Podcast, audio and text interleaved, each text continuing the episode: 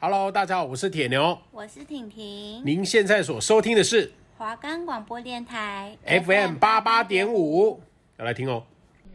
哒啦哒啦哒啦哒，哒啦哒啦哒啦哒，哒哒。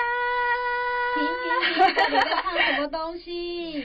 好了好了，Hello，大家好，欢迎收听高谈阔论 Movie。耶，终于又到我们的节目啦！我们的节目可以在 First Story、Spotify、Apple Podcast、Sound On Player，还有 KKBox 等平台都可以收听，或是搜寻华冈电台就可以收听到我们的节目喽。那我们的节目会在每周一的早上十一点半到十二点会播放，还请大家多多支持哟，多多支持我们。我们这次要讲的动画呢，酷酷可可夜总会，Remember Me。对，我们后面会介绍这首歌。那我们先来进入到。剧情介绍，好呀、嗯。那我们想必喜欢看迪士尼皮克斯动画的各位都有看过这部经典吧？一定有。嗯，据说这部片可是许多人在电影院泪崩的电影。不过我跟伊琳是没有哭诶，我们两个是可恶的冷血动物。呃，现在看不知道会不会再哭一次，没有啊？录那个都是以琳在录制的前一天还跟我说，说不定再看一次他就要用掉一包卫生纸了。各位，你们觉得有可能吗？有，OK，那故事的题材它是以墨西哥的亡灵节为发想，一位怀有音乐梦想的男主角米高 Miguel，他是因为他的曾曾祖父为了音乐抛下妻女，所以导致家族禁止后代的子孙都不准碰音乐。但是因为米高他怀有这个音乐梦嘛，他为了要追梦，所以他背着家人偷偷参加了亡灵节的才艺比赛。然而呢，在亡灵节当天，米高发现他自己的曾曾祖父则是知名的伟大音乐家德拉古斯·德拉古斯，他意外的进入到了亡灵世界。那后续的发展呢？那就由我们的听众自己去细细品尝啦。真的不能在这边剧透，你们要自己去看才能了解那种好看的地方。对，哎、欸，我真的想要吐槽一下男主角，中文翻译叫米高、欸，哎，听起来好饿哦。哇，好想吃达米糕哦。米糕超好吃。对啊，嗯。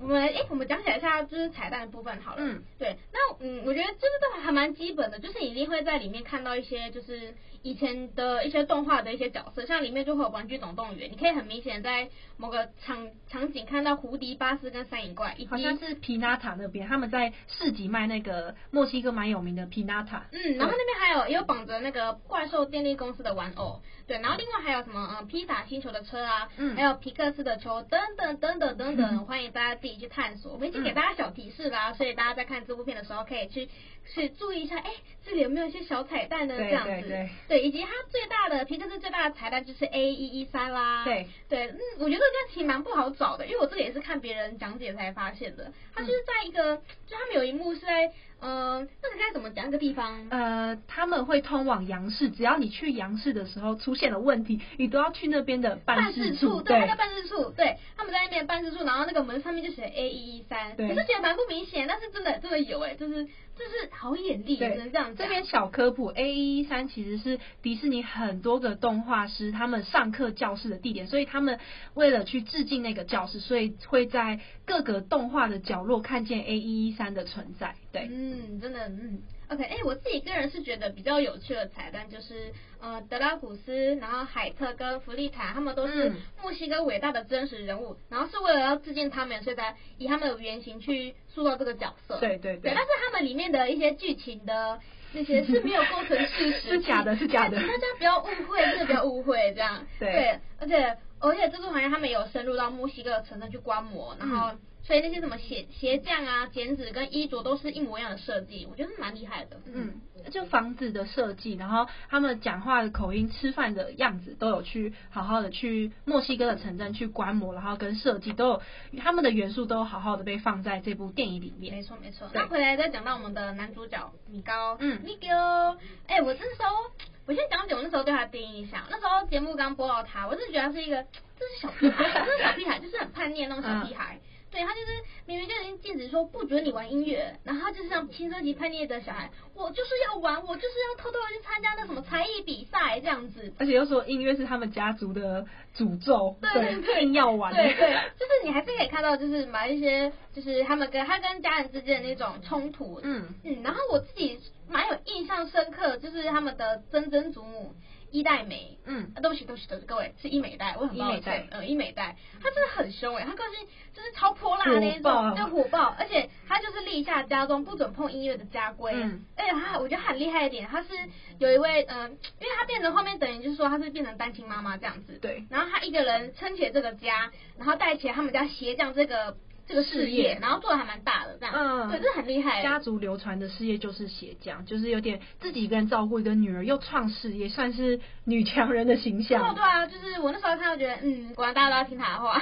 所以他能，我们可以看得出来，就是他们会反对家庭的人去触碰音乐，其实就是因为他们害怕这个家庭又会在因为碰到音乐，然后又有人跑掉，对，就是离开这个家。对。我对这部片比较印象深刻的地方，就是你可以在这部片里面看到很多金黄色的万寿菊花瓣。嗯，嗯对，那这个是，嗯、呃，这个花瓣是因为在人间的家人们是看不到亡灵的。对，对，然后他们又担心说，哦，这些这些家人们他们找不到回家的路，所以他们会在他们的家门口撒满这些遍地的菊花瓣，然后来引你自己的家人回家相聚。对，他被视为是祖灵的引路人，对，人类与阴间沟通的最佳桥梁。我认为制作团队真的是非常非常用心，我很喜欢这个设定。对，这个导演李安克里奇，他带领的这些制作团队，实地去探呃探访了墨西哥的许多城市，并与当地的居民共同生活。他们想要在电影里面百分之百的融入当地的风俗民情，他们想要亲眼看见、感受墨西哥，才能彻底了解自己的文化与传统。我觉得这也是很厉害。对，我觉得，我觉得，说实话，我觉得很感动，就是你。你如果你做这个题材，然后你有去特别去深入说了解当地的民情什么什么的，这很用心。对于当地人民看到也会就是很感动，对，很感动。然后其他人看了会觉得哦，好新奇，又可以认识多一个认识一个文化。然后在亡灵节的时候，你们可以看到居民用万寿菊花瓣铺成一个小径，就一路从那个墓地那边延至到家中，然后象征引领祖先回家的道路嘛。那故事的绘板字师。他叫 Dan Kelly，他说，嗯、呃，他们甚至在夜里啊，看到这些花瓣看起来都那种闪闪发亮，他们就从那边得到一个灵感，什么灵感呢？为何不为为何不用万寿菊搭建一座桥呢？我跟你讲，这个桥真的，我觉得我的印象深很深刻，它在预告片就有出现，预告片看到就觉得超级漂亮，对，很漂亮，它就是一个大，它就是非常大的一座桥，嗯、然后全部都是菊花瓣，而且我觉得那个画工很细致，就是很细腻，我觉得。看到那时候有点起鸡皮疙瘩，然后觉得怎么可以这么漂亮？设计很美，很精美。嗯，然后你可以看到，就是很多很多很多骷髅人就从上面要走过去，要为了要回家。对，你、嗯、这一幕真的很很棒。对。那我们来科普一下亡灵节这件事好了。哦，对，我们一直不断提到亡灵节，那有些人可能不太了解这个节目，那我们来介绍一下啊、哦。嗯，它有点像是台湾的清明节或是西洋西洋万圣节。对，它是一个与身边的家人一起一同缅怀去世的亲人或朋友。嗯，那庆祝活动时间为十月三十一日至十一月二日。那传统的纪念方式是搭建私人的祭坛，然后它会放有糖骷髅。然后万寿菊，还有逝者生前喜爱的食物，然后并携带这些物品前往墓地祭奠这些逝者。但你们你们知道吗？就是亡灵节，它可是有被联合国教科文组组织列为文化遗产里的其中一项哦。对对，它是嗯，它是由于文化仪式的传承，所以它可以算是一种文化传承的一种，所以它才被列入。那对墨西哥人而言呢，生命如周期一样，就是死亡只是周期里的一段。那过世的亲人或是朋友的回忆与灵魂依旧存在，所以伤心的悼念这些死者，对于他们是不敬的行为。嗯、对，那今日的墨西哥亡灵节保留这些古民族对于死亡的这种信念，他们是结合西班牙殖民前的宗教仪式，还有天主教的万圣节。对，我觉得亡灵节跟台，就刚刚小邱有说到说亡灵节其实跟台湾的清明节很像，但是我觉得跟台湾最大的差别是台湾太过于悲伤，对，可是墨西哥他们在面对亲人过世或是亡灵节的时候，他们会选择是用一种开心的方式去面对，因为他们认为就一年一度，你过世的家人好不容易能从阴间来到阳间来探望你，我们更应该让他们看见我们快乐的样子，而不是一直让他们觉得我们太难过，舍不得他们离开，那这样他们怎么？去好好的活在另一个世界，啊、所以我觉得我们可以蛮能向他们学习的。嗯，我觉得皮克斯他们很厉害的点就是这样这么沉重的主题，可是你其实不会感、嗯、你在观看的时候，你不会感受到一丝的沉的一些难过对消极什么的，你反而是会有种节庆般的那种欢乐气氛。嗯、我觉得这也很厉害。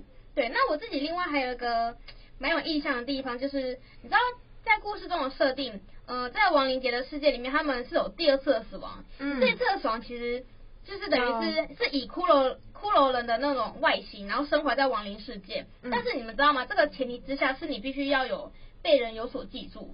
我觉得设定还蛮厉害的。对，他们好像叫最后的死亡。嗯嗯，我跟你讲，这个其实就有关他们的片名。你知道为什么这部剧、嗯、呃这部片叫 Coco 吗？因为曾曾祖父他没有照片的情况下，可以一直留在亡灵世界，就是因为他的女儿 Coco。Coco。对，他很厉害。哎，我觉得这边这是后劲也很强。他的心中，强他的心中一直不断的想念自己的爸爸。其实他已经没有见过这么多年了。好，他从小时候就跟他爸爸就分开了。对，然后已经，甚至他已经到了高龄、年迈失智的状况，他已经认不出来那个米高跟他的女儿。都认不出来，他的家人其实都认不出来了。可是他，可是 Coco 他心中依然一直爱着他的父亲，然后一直念着他，就是没有从来没有忘记过他对父亲的这份思念以及爱。嗯，像我们其实蛮喜欢他的设定，就是我们可以看到说，在电影里面，米高一直跟他的可可太婆在玩摔跤啊，什么各种游戏，可是可可太婆都没有理会，甚至忘记自己的女女儿，然后连女女儿都会叫说，可是他始终永远没有忘记自己父亲的存在。只要想起歌，只要听到 Remember Me 的时候，就可以想起自己爸爸。就是这个设定，我觉得真的让我们还蛮感动的。对，嗯，呃，Remember Me 这首歌在故事的设定是由 Coco 的父亲，也就是米高的曾曾祖父写给 Coco 的一首歌。对，对，然后我们接下来就来播放这首给大家听听，大家听听看哦。Remember Me Go。Remember me, though I have to say goodbye. Remember me, don't let it make you cry. For even if I'm far away, I hold you in my heart.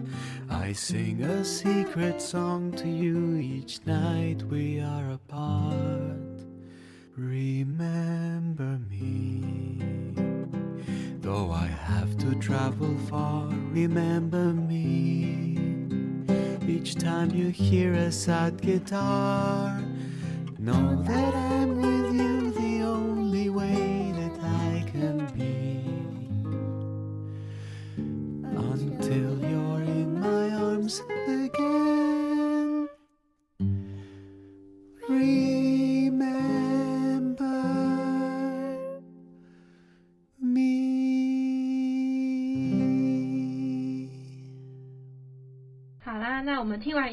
那大家有没有觉得这首歌有没有感觉到淡淡的悲伤以及难过呢？有，尤其是它的那个歌词，对，Remember me。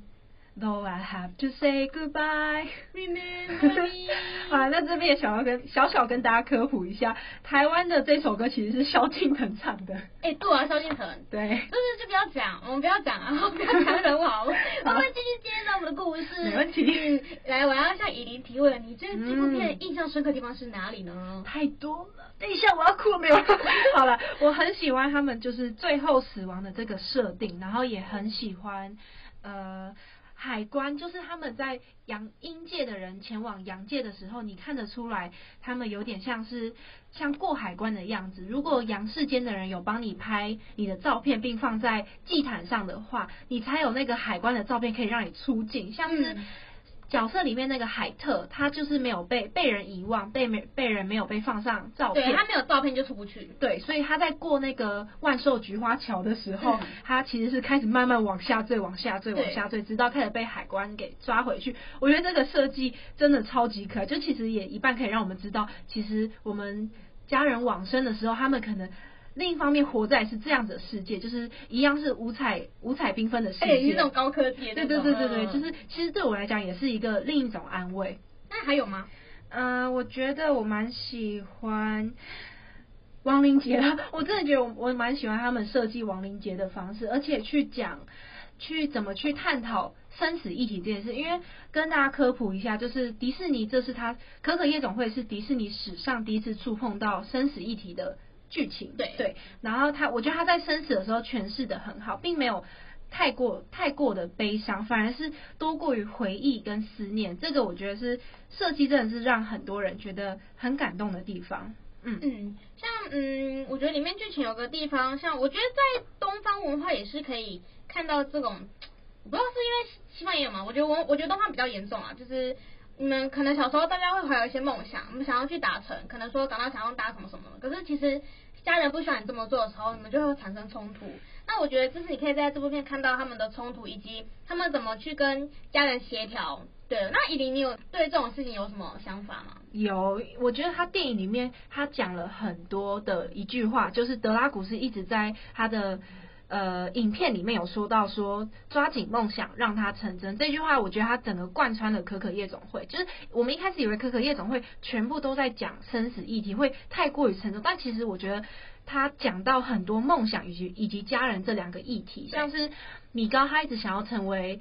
成为一个音乐人，而不是成为像家人一样像一个鞋匠。他就认为他的家里，他的血液细胞里面一定有一个音乐魂的存在，所以他他抓紧了自己的梦想，让他去成真，然后不不会去抗拒家人的家人的反抗，继续让自己的家里阁楼上面盖满一大堆吉他，自己手建一个吉他。太厉害！他在他那个小阁楼，然后自己在那边弹音乐，超厉害的。然后偷偷的去制作一个吉他，甚至去偷偷参加音乐音乐节，这 都蛮强的。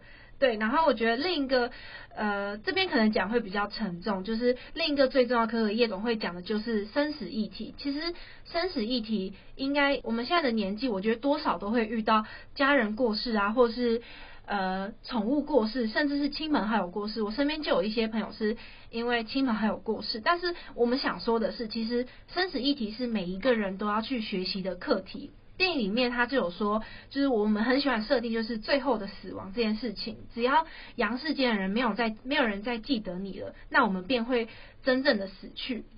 但是只要我们往另一个方向去想说，只要我们现在在世的人好好的去记得他们，那他对我们而言，他们其实就还是活着，他们还是在另一个世界里好好的活着。我觉得这也可以成为是一个很好的另一个安慰的方式。对，然后亡灵节，我觉得那时候其实我看到有一个小难过的地方，就是他们会去呃死往生者的呃墓那边放上酒啊食物，他们身体很喜欢吃的食物。对，对，那那时候其实就有表演出亡亡灵他们在看着阳世间的人长大的样子，还有一个亡灵对着一个小女孩说：“你看看她长得多大。”其实我相信，呃，只要面对过这种议题的人，都会用另一种安慰。安慰自己的方式就会说，其实他们都好好的在用另一种方式看着我们长大。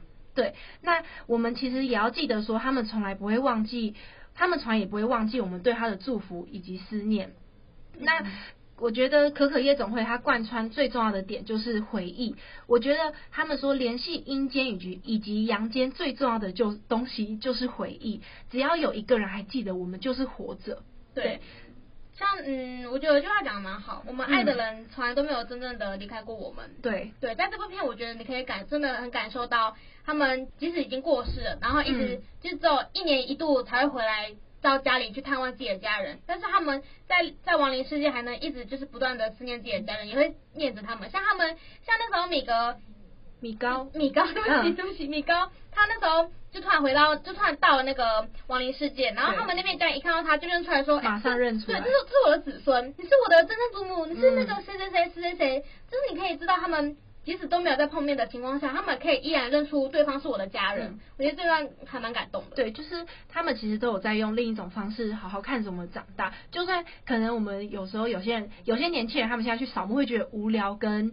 乏味，但是其实你们就是你们生而为家人，我觉得这种家人的联系就是不会断，不管过了多久，他们就是不会断。嗯，像我觉得有句话也讲得很好，就是懂得、嗯、要懂得原谅，选择放下。我们在影片中可以看到米高跟他的那个曾曾祖父就面对面，你可以发现，呃，在米高的身上，你可以多少看到那个那位祖先的影子，就是他们的那个音乐魂对对。对，那换句话说，你可以从。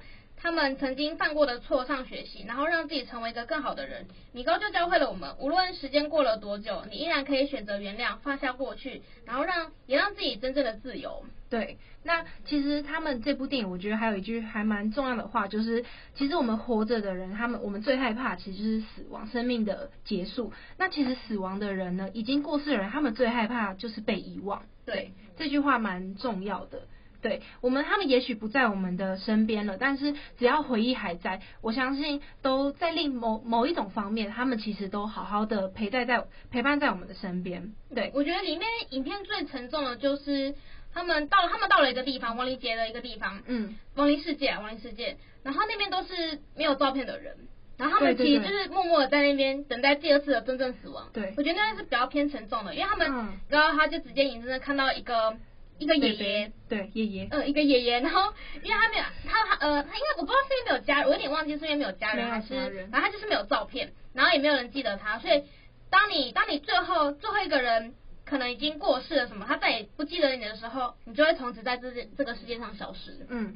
就是只要我们有，只要我们活着的人，只要有记住他们任何一个片刻精彩的样子，那对我对我们而言，或是对他们而言，他们就活着，就他们在另一个世界就还有意义。对我们而言，他们也还是活在这个世界上。所以，呃，只要一个人被遗忘了，他才会变成真正的过去。但是，若能他能留下感动，那他的回忆跟他的故事便能一直延续下去，就像海特这样。嗯，对。嗯，我觉得影片还要讲到一个，我觉得我自己也蛮喜欢的一个点，就是很多你其实你很多事情不能只看表面。对。对，那在电影中，米格的曾曾祖父就是海特，他一直来都被家族视为抛弃七海的人，但其实事实上并不是如此。他其实一直以来都没有忘记自己的家人，他即便回家。对，他即便在亡灵事件，他的心中一直仍不断的挂念自己的女儿，就是 Coco。对。对，我嗯，人的一生中有许多时候你会不小心错过对的人事物，那即使正确正确的答案在眼前，你也会选择不相信。那我觉得很可惜的地方就是，其实很多人都会。都会必须要经过失去或者是痛过，才能够领悟到这个道理。嗯，如果你能可以就是对自己更加的坦诚，然后更加相信自己内心的感受，多注意那些看似微不足道的小事，其实可以让你避免掉很多会让你误那个后悔的事情。对，我觉得把握当下，珍惜当下，把爱说出口，这句话真的很重要，因为。生命可以说很长，但我讲真的，它其实也可以变成一件很脆弱的事情。对，如果以我个人的故事来讲的话，好，其实我在去年就差不多这个时期的时候，我的爷爷是过世的，呃，就是年迈了，他也九十几岁，但是其实对我而言，他还没有离开，因为我一直觉得在某种方面，他一定都有在祝福我，跟一直保佑我的，呃，上下学的路啊，或是课业，我相信他都一定会在保佑我。对，那其实我当然希望每个人都不要遇见这件事，但是我们我们每个人都要知道，就是它是每个人都一定要去经历的事情。有一天我们也会，每一天我们都会变老，我们也一定会看着自己的爸爸妈妈过世。对，那其实我会说，我相信我爷爷一直在我身边的原因，是因为其实大家如果有经历过这件事情的话，都会知道说，在往生者离开的第七天会需要。做进行火化，我们称为那叫羽化的过程。那呢，通常都是每一个家属最心痛的时候。那那一天呢，其实我们早上我们要准备去殡仪馆进行火化的时候，我们家飞来了一只鹅，从来没看过的鹅，非常非常大只，然后是绿色的，然后它就停在一个我们用衣架衣架挂晾一个抹布，它就停在那个抹布上，它就一直待在那边，然后等到。羽化结束之后，我们好，我们大家都在准备回家洗澡跟休息的时候，呃，我们最后看到那只鹅还继续停在我们的家里门口外面，然后我们把我爷爷的遗物放在。家里门口外面，结果到了晚上之后，那个抹布就突然被风给吹掉，然后吹掉的时候，理论上鹅就会飞走，可是那个鹅并没有飞走，它好端端的继续粘在那个抹布上，可是那个抹布却飞在飞到我爷爷的遗物上面，然后刚好就有一个窗户，那个鹅就直接面向我们家里的窗户。其实那时候我们全部人都觉得，哦，是爷爷回来看我们了，所以我觉得这也可以是一个。呃，安慰自己的方式。然后到当天晚上的时候，我的姑姑她梦见了我爷爷晚上半夜坐在客厅里对我们讲话，然后他就跟我们讲说：“啊，你们讲话太小声了。”对，他就梦见，他就梦见我们在告别式上对爷爷讲话。太小声，然后爷爷跑来跟我们讲说我们讲话太小声，然后姑姑就吓到。结果呢，他在梦里，他不知道是在梦里还是真实世界听到，就有门铃声就叮咚，就他就以为是他就以为是真实世界，所以他就起来，他就清晨五六点的时候起床下去楼下看，就就看到那只鹅就这样飞走。我对我觉得这也许是一个。爷爷另一种告别，跟我们说告别的法。嗯，哎、欸，我听到有点起鸡皮疙瘩。对我们，其实我一开始也是完全不相信这件事情，可是直到就是种种的种种的巧合，什么跑到遗物上面，或是做做梦梦见爷爷坐在客厅上看着我们，跟我们说我们讲话太小声，有时候想起来觉得很好笑，但其实跟着我说，我觉得他是让我有一种慰藉，找到一个可以开心的理由。对，那我自己也有梦见我爷爷过，就是我梦见。他好好的待在，他就是他其实根本没有离离开，好好的待在客厅看着我。然后我看到他的时候，我就直接哭。我在梦里我哭，他说：“爷爷你怎么还在这？”他就讲：“哦，他就就他满脸通红，因为他其实后面到生病的时候，其实就是呃就是躺在床上，没有对，没有办法吃饭，整天都在睡觉。其实那时候我们每天看到都很心痛。然后哦，那时候其实我最心痛的一句话是。就是我爷爷，我在跟我爷爷讲话的时候，他一直跟我讲说爷爷累了，爷爷累了。哦，那时候我真的心很痛，心都碎了。对，可是当我在梦里，我看见他是这个脸喝酒喝到大通红，然后跟我说：“喂！”我那时候其实，在梦里，我其实一起床，我在我先喘气，可是。其实过没多久，我真的就开始在，就是我就开始哭了，因为我看，其实一半是因为梦到爷爷，我很开心，但另一半是我看见爷爷，其实，在天天堂上可以大大吃大鱼大肉，可以喝酒，那其实对我来讲都是一个非常感动的事情。而且这故事其实跟在这个 Coco 里面有有点呼应到，就是他们其实他们的家人在亡灵世界那边其实也是过得很好。嗯，对，我觉得这个。很有很有感触哎，对，就是我觉得家人离世的痛永远永远一定都会在，是因为我们曾经非常的爱他们，这都很正常。你会哭，一定都很正常，因为他毕竟他们以前都是我们生活的重心，陪了我们二十几年，他们突然的离开，没有人可以去接受这件事情。但重点是你要怎么去好好的调试这件事，然后我们觉得说。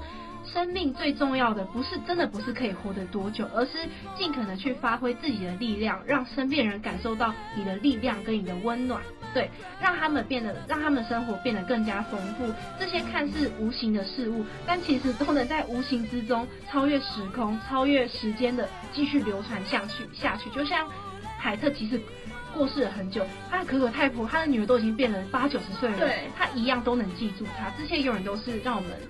让我们的故事继续流传下去的方式。那希望今天这一集可以让大家听了感动也没有关系，但至少可以有一种另一种安慰自己的方式。没错，对，希望大家收获良多。那我们继续下一集再见。嗯，那我们高谈阔论 Movie，我们下次见，拜拜。拜拜。